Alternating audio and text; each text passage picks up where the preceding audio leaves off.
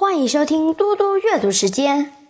今天我要阅读的是《千字文》。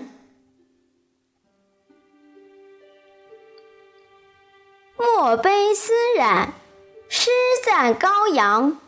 谨行为贤，克念作圣。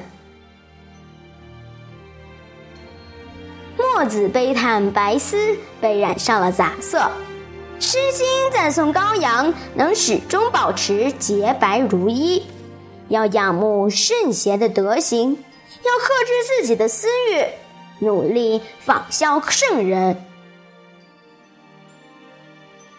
社会就像一个大染缸，我们生活在其中，慢慢的就会发生许多变化，而一旦被染了色，再想恢复本性的纯洁质朴就很难了。我们的品行应该像羔羊的皮毛一样，一直保持洁白。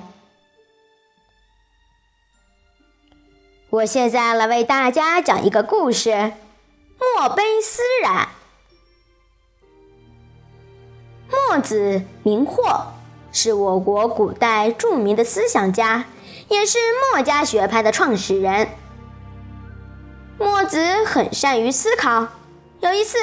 他经过一家染坊，看见工人们将雪白的丝织品分别放进装有各种染料的染缸里，泡一段时间以后再取出来，经过晾晒就变成五颜六色的丝织品了。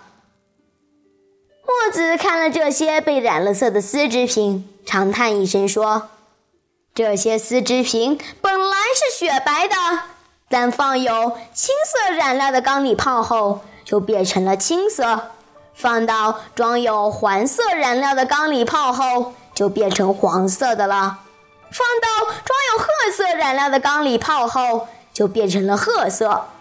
同样的道理，环境对人来说是多么重要啊！